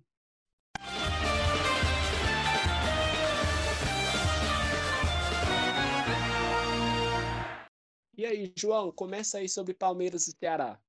É, tá com Voltei. vergonha. Ele não gosta derrota, muito de falar do, Palme do, Corin do Palmeiras, não. É rival do Corinthians. É rival do Corinthians. Fala aí, João. É, deve ser dolorido, né? Ver um rival em ascensão enquanto o time nosso tá em baixa. É meio complicado. O Cruzeirense deve estar tá sabendo bem isso esse ano. O Palmeiras fez uma grande partida, que um placar elástico, até surpreendente em cima do Ceará, fez 3 a 0 três gols no primeiro tempo, e hoje o Ceará, no Castelão, precisa fazer quase que um milagre, né? Uma remontada, conta com o retorno do Vinho, o provável retorno, ainda não é confirmado, para tentar meter quatro gols no Palmeiras ali e milagrosamente escapar e dessa eliminação e se classificar para a semifinal pela primeira vez em sua história. João, sobre você ter usado a palavra milagre, parece que Deus está do lado deles, porque o Palmeiras está indo bem desfalcado. Viu? Ah, então é meu lado corintiano torce por uma bela vitória do Ceará hoje. Isso Apesar de não acreditar muito. É, tá, tá, um pouco complicado para o Ceará, né? 3 a 0 é é bem difícil de se tirar dessa vantagem negativa para a equipe do Ceará. Cuiabá tá difícil, né, Chico? Perdeu o primeiro por 2 a 1 e tá perdendo o segundo por 2 a 0 né? Isso mesmo, Pedro. O primeiro jogo foi 2 a 1 pro Grêmio, né? Fora de casa. Gols aí do Diego Souza e do Jean-Pierre. É, o Jean-Pierre e o Diego Souza fizeram gols é, no meio do, é, no, no, jogo do final de semana contra o Ceará e nesse jogo aí né, na ida.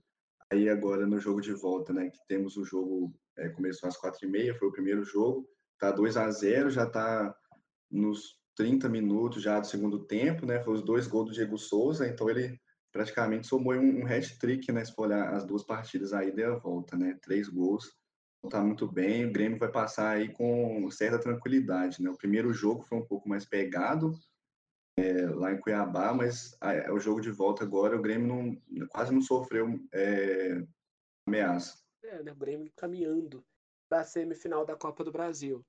Quem não está tão encaminhado é o Flamengo de São Paulo, né? O jogo apertado, São Paulo fez 2 a 1 né? Com gols do Brenner e do Luciano. Não foi um jogo tão brilhante assim por parte de São Paulo, mas a vitória veio, né, Johan? E o Rogério Senna, igual a gente já falou sobre ele contra o Atlético Goianiense, estreou, mas estreou com derrota.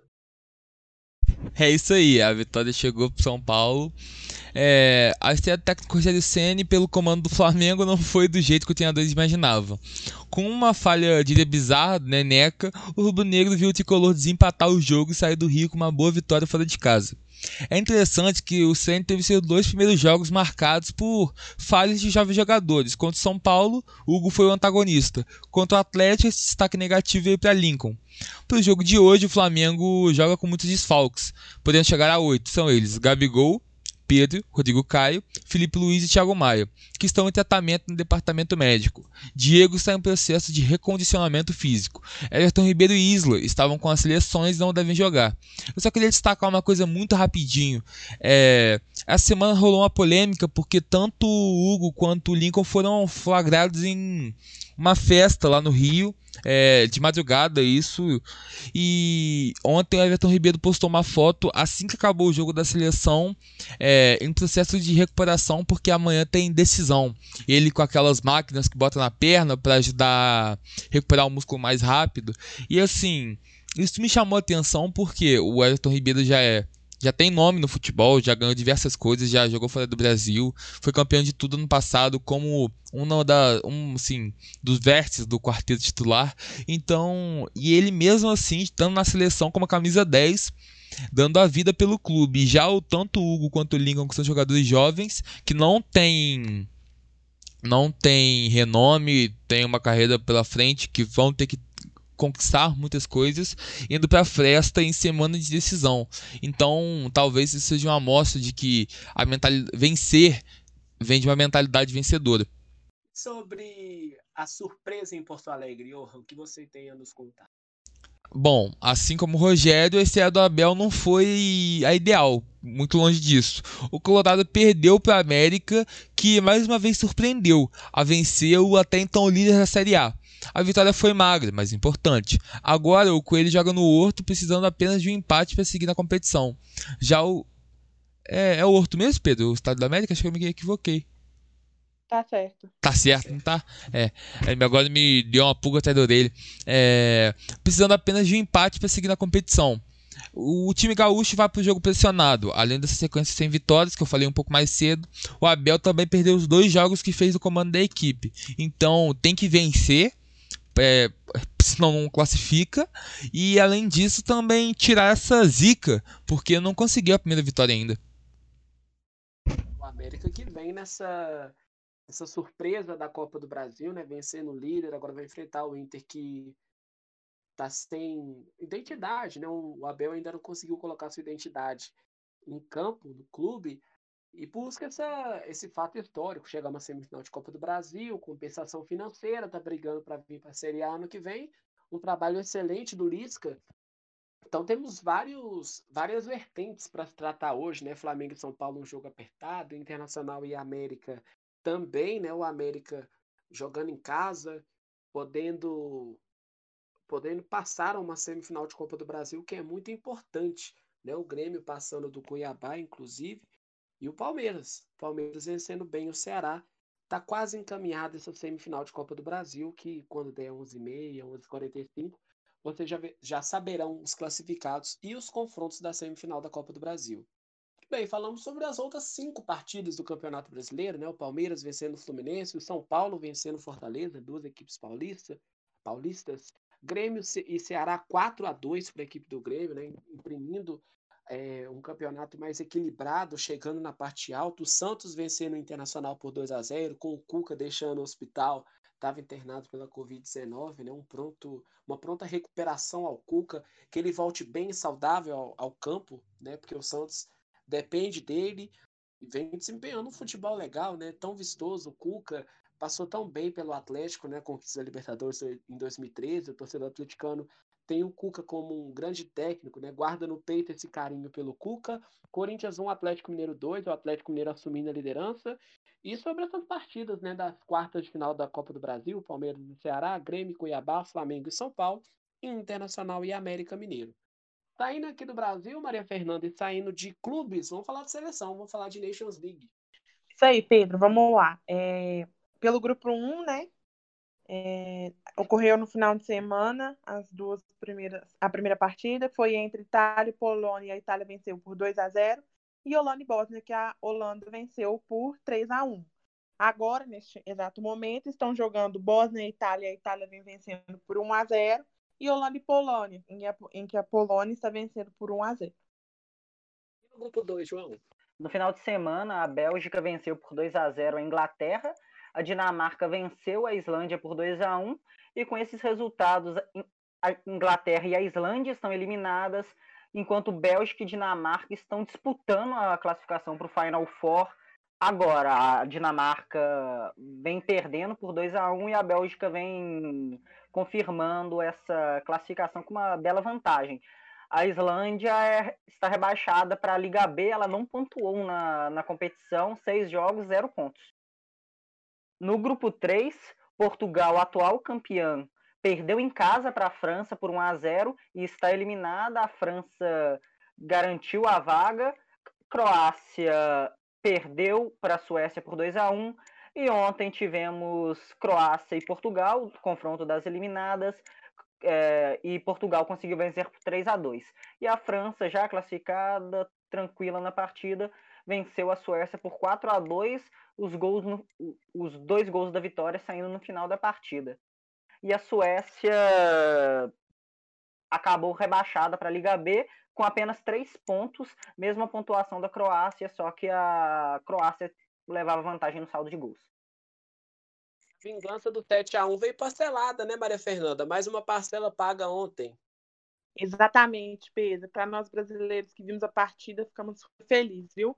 A Espanha venceu a Alemanha ontem por 6 a 0. Isso mesmo que vocês estão ouvindo, 6 a 0 e é um bem feito, bem grande para a Alemanha.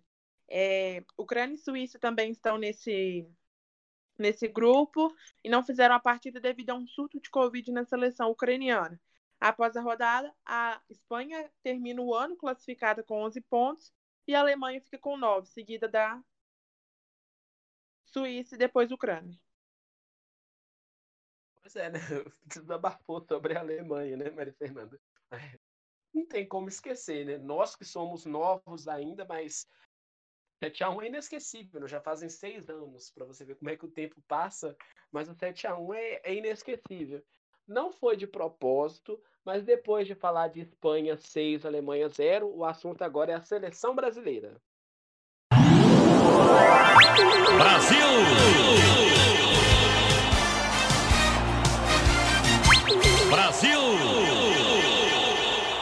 continua invicta, né, Maria Fernanda? Ganhou da Venezuela e ganhou do Uruguai. Isso mesmo, Pedro. Jogou contra a Venezuela na sexta-feira, venceu por 1 a 0 Resultado que não agradou a muita gente, né? Esperávamos mais da seleção brasileira. E ontem, mesmo com alguns desfalques, é, o, a, o, Tite conseguiu é, resolver né, o problema aí e fez a seleção vencer mais uma vez por 2 a 0 com os gols foi do Richarlison e o outro. A gente me ajuda. Do Arthur. É... Arthur isso. isso, muito obrigada. E aí agora é, o Brasil está em primeiro lugar com 12 pontos, seguido da Argentina com 10, Equador com 9, Paraguai em quarto lugar com 6 pontos, seguido de Uruguai com 6 também. Em sexta colocação, o Chile com 4 pontos, 7 pontos a Colômbia e Sétimo lugar, a Colômbia com quatro pontos. Oitavo lugar, Venezuela com três. Peru e Bolívia com um ponto ocupam a nona e a décima colocação. Ali que o Equador venceu a Colômbia por um placar que os atleticanos não gostam muito, né? 6 a 1 Então, teve uma piada, né, do, do povo lá no Twitter, na internet. Só falta a Colômbia tirar um 9 a 2 de 1927, né, para justificar essa derrota por 6 a 1 momentos do futebol, né? Mas o Brasil ele consegue, tem imprimindo bem a sua campanha, né? 12 pontos, 100% de aproveitamento, tem até março para jogar de novo. Então, o Brasil tá tá ótimo. É, ele vem, ele vem conseguindo resultado, né? O futebol não está sendo aquela maravilha quanto a Venezuela esperava mais, mas contra o Uruguai desempenhou um bom futebol. Então a, a seleção ela caminha a passos largos a chegar na Copa do Mundo. Você tem algo a comentar rapidamente sobre isso, Chico? Então, é, eu achei que apesar dos desfalques, mesmo eu estava até conversando com o João, assim, é, que eu achei que ficou devendo alguns jogadores, né, que tiveram oportunidade agora, que é o Gabriel Jesus, o próprio Firmino, mas a seleção fez é, dois jogos bem seguros, né, tanto que não tomou gol, assim, defensivamente foi bem acho que ficou mais devendo ofensivamente mesmo, né? Jogadores como Neymar é, fez muita falta, mas por outro lado, o Thiago Galhardo, por exemplo, entrou, então acho que é importante também é, caras novos ali na seleção. Foi muito bom ver o Galhardo jogando.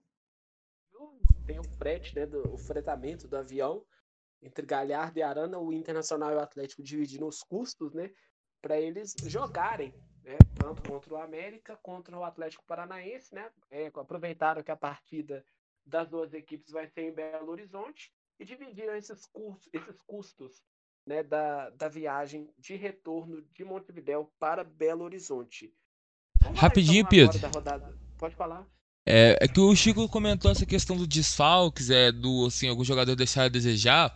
Eu, primeiro eu vou fazer um merchan. É, o pessoal seguir nosso Instagram, mesa redonda, ponto plural, e tá sempre de olho no site da rádio. Hoje mesmo foi postada uma matéria que até fui eu que escrevi, falando sobre o Brasil, essa vitória sobre o Uruguai e terminar o ano com 100% de aproveitamento nas 100% de aproveitamento nas eliminatórias.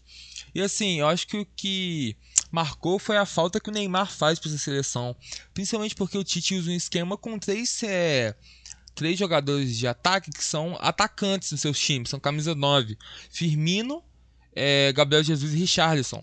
Então acho que isso faz um time muito finalizador, mas nem tanto criador. Eu acho que isso ficou bem marcado ontem com a falta do Neymar. Quando ele joga e o Coutinho também, acaba tirando um pouco desse peso do ataque finalizador. Mas sem os dois jogadores que são as principais peças-chave de criação, o time ficou muito, é, muito preso. O Everton Ribeiro tentou quebrar, tentou criar, mas ainda assim não foi suficiente. As vitórias foram importantes até para manter esse 100%, mas eu acho que o que faltou foi isso, foi mais criação. Você tem algo a comentar, João? Então, isso que o Johan falou do, da seleção entrar com praticamente três centroavantes, é, só que o Tite tinha no banco algumas opções que ele podia ter usado, né, para suprir a saída do Neymar. Obviamente que não ao mesmo nível, porque o Neymar é um craque, é, e, mas ele tinha o Everton Cebolinha e o, e o Vinícius Júnior. É, o Vinícius nem em campo chegou a entrar. Ele podia ter colocado ele, um deles no lugar, talvez, do, do Gabriel Jesus ou do próprio Richarlison, que apesar do gol ofensivamente não contribuiu tanto no, no decorrer da partida, e poderia ter feito uma seleção um pouco mais inventiva. A seleção é muito correta, né? Ela não deixa, não dá espaços na defesa, mas não encanta quem, quem assiste. Não é aquela seleção brasileira que dá show como nós brasileiros nos acostumamos a ver. E há duas semanas atrás o Johan foi a bolinha, né, avisando de gol, e na Liga das Nações a Bélgica acaba de ampliar, fez 3 a 1 na Dinamarca. João Benedito bem. Tratados os assuntos da seleção brasileira, né, que vai muito bem, em março, se Deus quiser, estaremos aqui para falar sobre a retomada dos jogos né, na, nas eliminatórias sul-americanas. Vamos aos palpites dessa rodada de fim de semana, né? Sexta-feira começa com RB Bragantino e Bahia e a Maria Fernanda vai falar o que ela acha e quanto vai dar esse jogo. Olha, apesar da boa fase do Bahia, eu acredito que o RB é bem forte dentro de casa. Por isso eu vou apostar hoje no RB Bragantino, que vence o Bahia por 2 a 1 Fernando foi um 2 a 0 Acho que o RB Bragantino vai se sair bem em casa. E para você, Johan? Eu também acho que o Bragantino deve ganhar, mas por 2 a 1 assim como a Maria. João. Concordo, 2 a 1 Bragantino. Chico, seja do contra. É, então, eu acho que vai ser empate, porque eu estou postando aí na é, boa fase do Bahia, né? Bahia tá, tá engrossando bem os jogos aí. Sobre Flamengo e Curitiba, quanto você acha que vai dar? Eu acho que vai ser um, um jogo bem movimentado, para falar a verdade. Vou de 3 a 2 Flamengo. Para você, João? 3 a 1 Flamengo. Johan. Eu botei aqui na nossa tabelinha 2 a 0 porque eu quero acreditar que essa defesa vai conseguir ficar um jogo sem tomar gol. Mas vai ser difícil, viu? Porque a situação tá complicada. Eu acho que toma gol, mas o Flamengo ganha por 3 a 1 E você, Maria? Tô com o Johan nessa, vou apostar no 2 a 0 pro Flamengo. Atlético Paranaense Santos, Johan. Atlético Paranaense e Santos, acho que o Santos ganha mais um jogo, mesmo acredito que ele ainda vai ter alguns desfalques nesse jogo, mas acho que vai conseguir ganhar por 2 a 0. João. Eu aposto nessa molecada do Santos, uma vitória por 2 a 0 mesmo fora de casa. Eu vou num 0 a 0. E você, Maria? Eu também tô com o João, tô com os meninos do Santos e é 2 a 1 pro Santos. Vai lá, Chico, seja do contra mais uma vez. É, na verdade eu tô com C, né, Pedro? Vou de empate também, eu vou de 1 a 1 porque Mas, é, o Atlético tá, tá perdendo alguns jogos em casa, né? Vem de umas derrotas aí, mas eu acho que vai fazer um jogo equilibrado aí, 1 a 1 mesmo. Goiás e Palmeiras, aproveitando que você cobre o Goiás. Então, 2 a 0 Palmeiras. Não tem como acreditar no Goiás, tá bem difícil mesmo. Tem como acreditar no Goiás, Maria Fernanda? Olha, Pedro, se quem cobre tá falando que não, quem sou eu para questionar? Eu vou de 3 a 0 pro Palmeiras aí com destaque pros meninos também. 3x1 pra mim, pra equipe do Palmeiras. E você, Johan? É, isso aí, o Palmeiras vem numa sequência boa, se eu não me engano, tá com uma, é, quatro vitórias no campeonato, isso mesmo. É, acho que vai ser mais uma agora, vai chegar a quinta vitória seguida. E 3 a 0 acredito no 3 a 0 acho que o Palmeiras vai conseguir vencer bem. E o técnico vai continuar mais um jogo sem derrota. E você, João? Mais um 3 a 0 São Paulo e Vasco, 2x1 pro São Paulo. E pra você, Johan? O Vasco conseguiu vencer no último jogo, mas eu não acho que deva repetir o resultado. Acho que o São Paulo vence com- por um 2 a 1 Vai lá, Maria Fernanda, fala aí sobre São Paulo e Vasco. Então, tô apostando no São Paulo, jogando dentro de casa, tá numa boa fase. Vou de 3 a 0 pro Vasco. E o São Paulo, né, vale lembrar sempre que ele tá com algumas partidas a menos. Você aposta ainda mais, né, João, nessa partida? Aposto no 4 a 1 do São Paulo. O Cano vai fazer mais um gol pro Vasco, mas o ataque São Paulino vai deslanchar. 3x1 pro São Paulo em cima do Vasco, tá? Pra vocês saberem direitinho. Ceará e Atlético Mineiro, Maria Fernanda. Você acha que o Atlético ganha essa fora de casa? Olha, eu acho que vai ser uma daquelas partidas que a gente passa é raiva, viu? Mas o Galo vai ganhar, sim. De 3 a 1 E é isso aí. Zero pra equipe do Atlético. Pra você, Johan. Acho que esse jogo pode ser mais difícil do que a gente imagina em 1 a 0 uma vitória magra. Você, João. 3 a 2 Atlético. Olha, jogo apertado. Ficou posição 2x1 para a equipe do Atlético em cima do Ceará. Botafogo e Fortaleza, Johan. Quanto você acha que vai dar essa partida? Botafogo e Fortaleza, acho que vai ser empate. O Botafogo. Cara, eu tenho fé nesse time do Botafogo, mas o Fortaleza. é, eu acho que o time do Botafogo vai entrar numa ascensão. Eu acho que o Fortaleza tá numa. tá descendo, assim, não tá vindo muito bem, então acho que o empate, 1 a 1 Você, João. 2 a 1 Fortaleza. Aí, Maria Fernanda, tá todo mundo te acompanhando em vitória do Atlético, ó. Tá, tá fluindo. Fala aí, Chico. Ah, tá. O microfone deu, deve ter dado uma falha aqui. Então, meu palpite nesse jogo aí, eu acho que vai ser 1x0 Fortaleza, hein? 1x0 você falou Fortaleza, né? Porque eu me perdi. Aham, sim. Certo. Interna... Aproveita e fala sobre Internacional e Fluminense. Ok. Bom, vai ser um jogo bem difícil. Ó, eu vou ser o, o do contra aí, eu acho. Eu vou de 2x1 Fluminense. Vamos ver. Maria Fernanda. Então, vou de empate nessa partida. Finalmente, vou colocar um empate aqui de 2 a 2 Eu vou de 3x2 pro Inter. E Johan. Eu acho que o Inter é, deve empatar com o Fluminense. E assim, Chico, você, você brincou que você tá, você tá do contra. Eu acho que pode ser essa redenção, talvez, porque você discordando, pode ser que você acerte e a gente acabe ficando no chinelo essa rodada. Mas nessa a gente concorda, acho que vai ser um empate em 2 a 2 E você, João? São duas equipes em declínio técnico, né? Mesmo assim, eu aposto em um jogo com muitos gols, 2 a 2 também.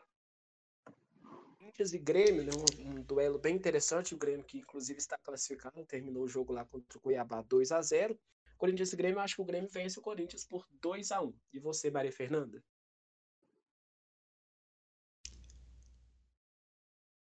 Eu acho que agora foi a vez da Maria. É, eu acho que cair. esse final de programa aqui tá todo mundo com problema técnico. É, ser home office, né? Infelizmente acontece. Maria Fernanda apostou 1 a 1 Corinthians e Grêmio, né? Ela acha que vai ser mais apertado. E pra você, Johan?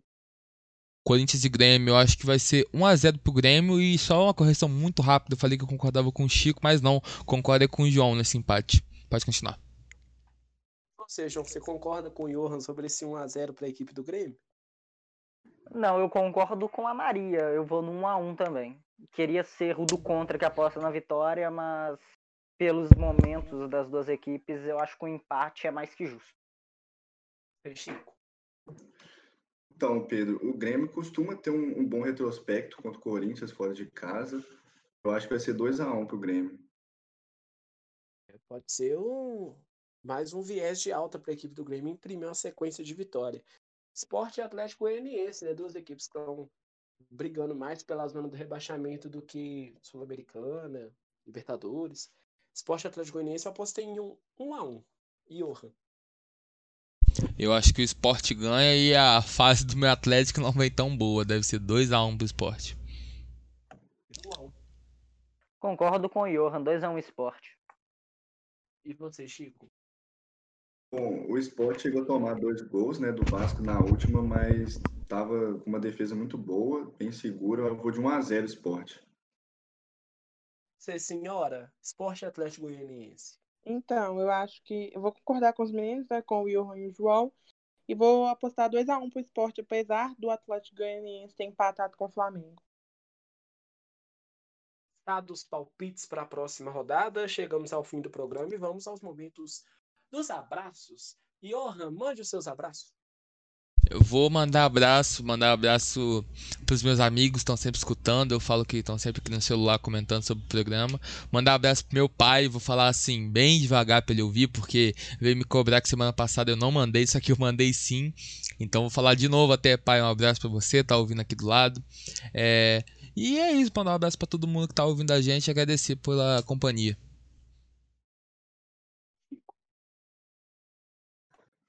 É, vou mandar um abraço aí para o pessoal que ouve a gente semanalmente, né, que acompanha a gente todos os programas, e para meus amigos também, né, daqui de Ponte Nova, os amigos de BH que também gostam muito de futebol e sempre quando dá eles escutam a gente também. Você, João, sua hora de mandar abraço. Mandar um abraço para todos os nossos fiéis ouvintes, né? Mandar um abraço para minha mãe também, que está ouvindo aqui do lado, assim como o pai do Johan. E para os meus amigos aqui de Mariana, que toda semana escutam o programa também. E também para Inara, um abraço e um beijo. Vou mandar para minha mãe, para vocês todos que estão nos ouvindo, nos prestigiando nesse programa que é, tão, que é feito com tanto carinho, sabe? A gente chega aqui com vontade para fazer o programa para vocês, estudamos sobre os jogos e espero que vocês estejam gostando né, do, do Mesa Redonda, dos programas da Rádio Plural. Muito obrigado pelo seu carinho, mandar um abraço para minha mãe. E até uma próxima, né? Feliz aniversário, viu, João? Amanhã é seu aniversário, sabe? Muitos anos de vida, parabéns. E. Feliz... né? Pedro? Pedro? Eu acho que o meu também tá chegando. É, então, acho que o seu também é amanhã, né? Parabéns aí, tudo de bom. Continue sendo um ótimo âncora que você vem sendo. Ah, obrigado. Coincidência, né? Fala aí, Maria Fernanda, você tem abraço para alguém também? Olha, Pedro, como sempre, tenho abraços, né? Primeiro para sua mãe, que sempre me cobra. É, para Nanda, Felipe, em geral, minha família que quando escuta. É, para o Gabriel também. E, inclusive, hoje eu gostaria de parabenizar os nossos dois integrantes que vivem juntos e até o aniversário eles têm que fazer juntos, né? Pedro e João. E queria pedir o Johan para soltar aquela música que a gente prepara sempre quando alguém está fazendo aniversário. E parabenizar vocês. Curtam. Isso aí, gente. Feliz aniversário. Parabéns. Que maravilha. Muito obrigado. Agradecer a vocês também pelo carinho. Sem vocês a gente não faz o programa. Todo mundo junto, unido. Muito obrigado. Você tem alguma coisa a falar também, João? Só agradecer os parabéns de todo mundo aí. A gente continue fazendo esse programa por um bom tempinho. Emocionei. Tchau, pessoal. Até, até umas próximas, né? Porque seguimos. Quarta-feira tem mais mesa redonda aqui na Rádio Plural, 15 para 5. Muito obrigado pelo seu carinho, pela sua audiência e a vocês, né? Que sem vocês a gente não faz o programa. Mesa Redonda, um programa plural.